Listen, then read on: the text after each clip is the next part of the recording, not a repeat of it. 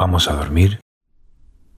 Gracias por acompañarme esta noche a la Sinfonía Acuática. Todos conocían la existencia de los casi en extinción Arneradis, del Gran Mar del Sur y del archipiélago malayo sobre la línea ecuatorial. Pero esta era la primera vez en que alguien presentaba un ejemplar con características propias y que lo había vuelto una variedad única. El Arneradi gutulatus. Se trataba de una variedad que no había sido aún clasificada por la sociedad colonizadora del archipiélago de las Galápagos. La sociedad tenía su sede central en Floreana, la isla mayor del archipiélago ecuatoriano. Esta agrupación era muy respetada y tenía un gran renombre dentro de la comunidad de científicos ictícolas de todo el mundo. Desde chico me había interesado por la fauna exótica que habitaba este archipiélago. Y en el presente yo tenía una cierta notoriedad dentro del mundillo de biólogos, así que cuando fui invitado a la presentación del Arneradi gutulatus, no dudé un instante y decidí emprender el viaje hasta Quito. La invitación incluía el pasaje en un avión biplano. Mi miedo a los aviones fue superado por las ansias de conocer al exótico anfibio. El piloto, totalmente vestido con un overol de cuero marrón, me extendió un casco, también de cuero, y unas antiparras oscuras.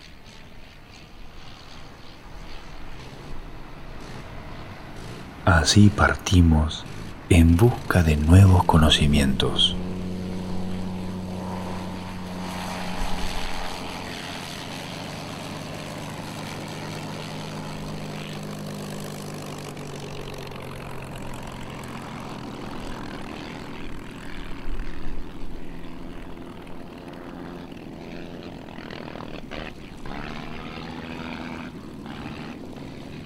Llegamos a Ecuador luego de un día y medio de viaje y varias escalas.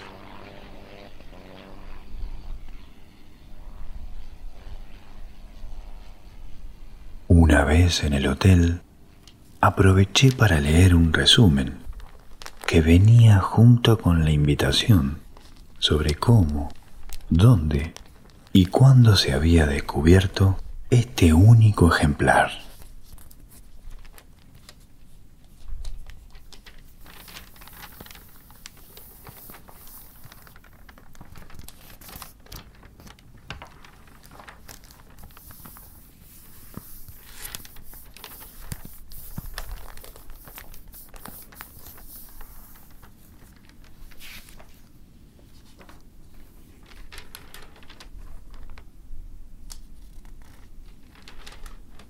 Faltando casi una hora y no pudiendo contener mi ansiedad, partí hacia la sede capitalina de la sociedad colonizadora del archipiélago de las Galápagos.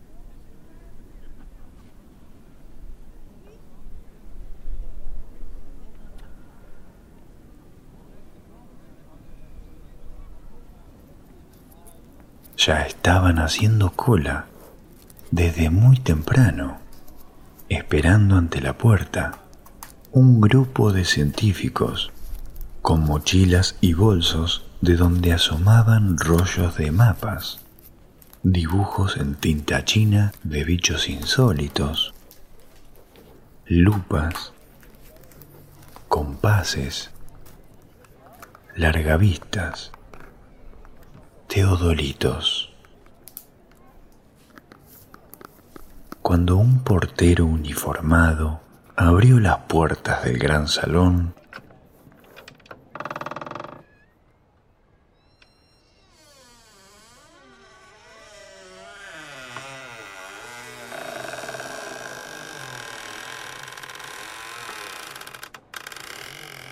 entraron alborotados los visitantes.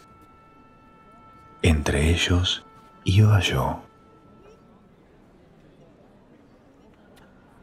Entré a la sala con la curiosidad pintada en mi rostro y mi cuadernillo de nota bajo el brazo. El lugar estaba muy bien decorado. Se habían tenido en cuenta todos los detalles. En el centro de la sala había un gran cubo tapado por una tela de raso rojo. Rodeándola había una alfombra mullida, también roja, que silenciaba los pasos de los concurrentes.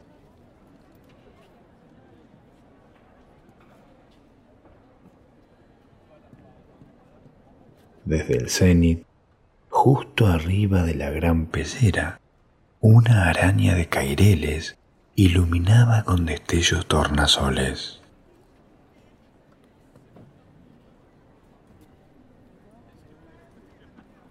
El resto del gran salón permanecía en penumbras, casi en la oscuridad. Todo daba a la exhibición un aspecto altamente rimbombante.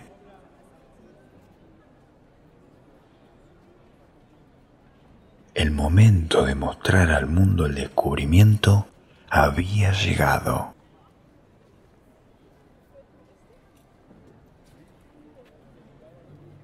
Sin más preámbulos, un pequeño personaje con galera y moño palomita al cuello, con un golpe seco, quitó la tela roja y dejó al descubierto la gran pecera. Luego de un sordo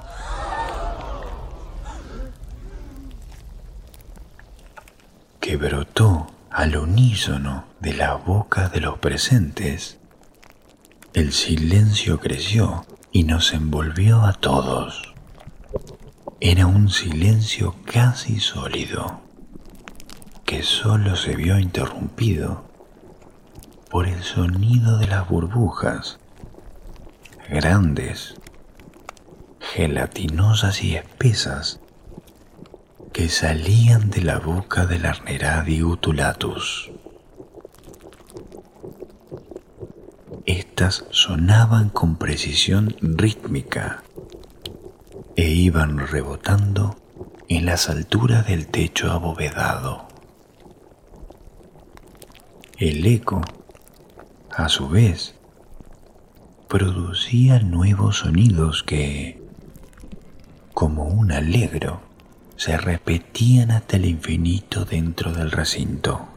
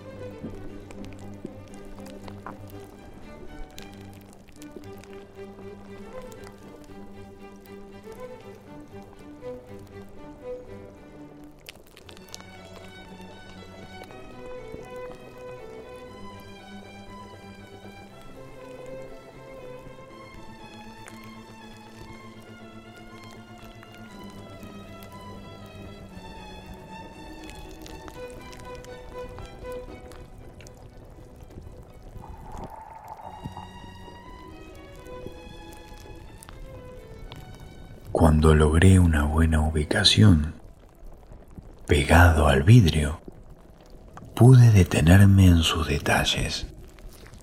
El Arneradi gutulatus era de dimensiones desmesuradas, sobre todo para el tamaño de la pecera donde había sido encerrado. Sentí pena por él.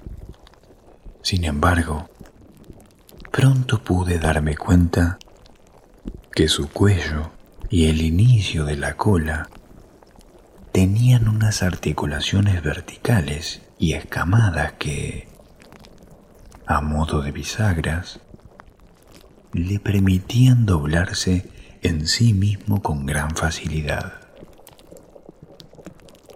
Los movimientos del bicho eran lentos, no por la desproporción de la pecera, sino por su modus operandi.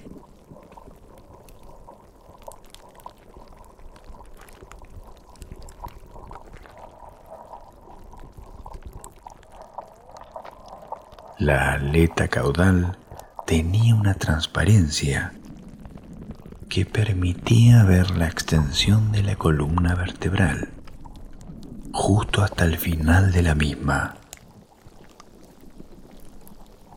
Lo verdaderamente extraño y que volvía a esta variedad tan llamativa era la parte central de su cuerpo estaba recubierta por plumas, plumas que costaba detectarlas por su adherencia a la piel.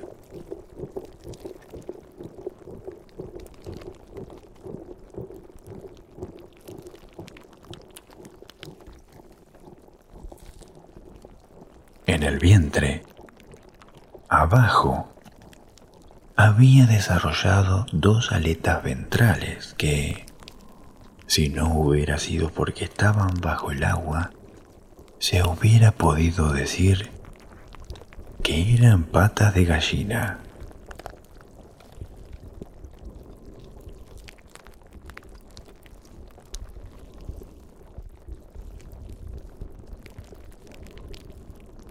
No dejaba de llamar la atención su cabeza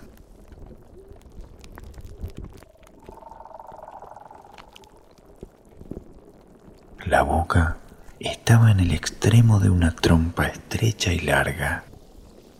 De allí salían las burbujas sonoras.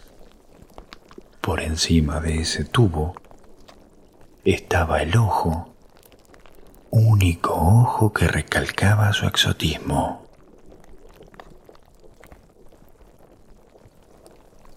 Prolijamente en mi cuadernillo había tomado nota de todo lo observado y decidí acercarme aún más a la pecera.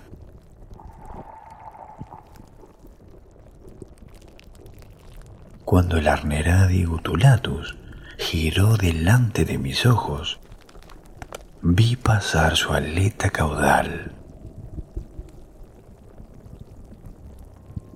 tornasolada por la iluminación de los caireles.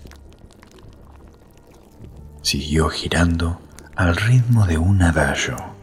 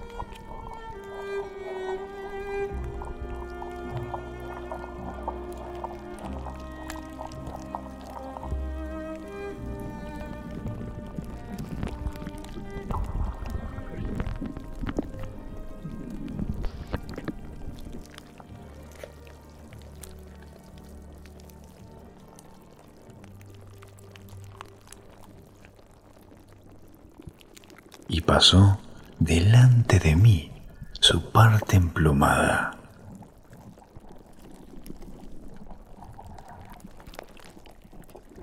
Tan cerca del vidrio estaba él como yo del otro lado. Solo nos separaba el cristal.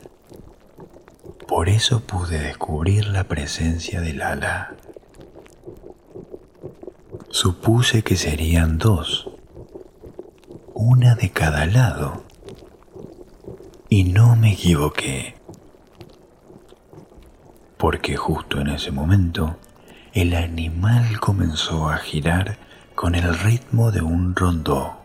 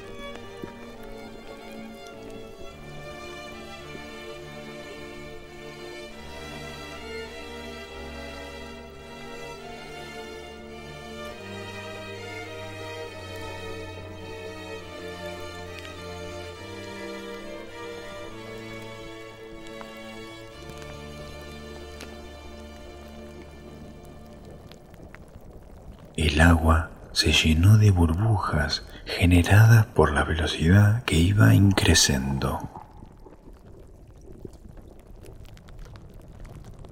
La sorpresa inicial fue mínima,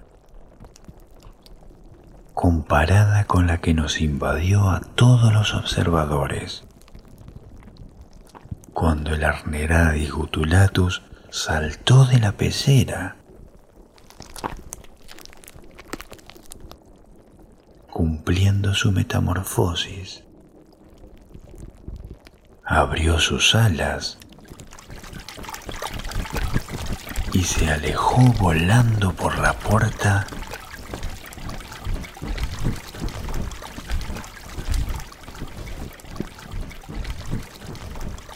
en un absoluto alegro finale.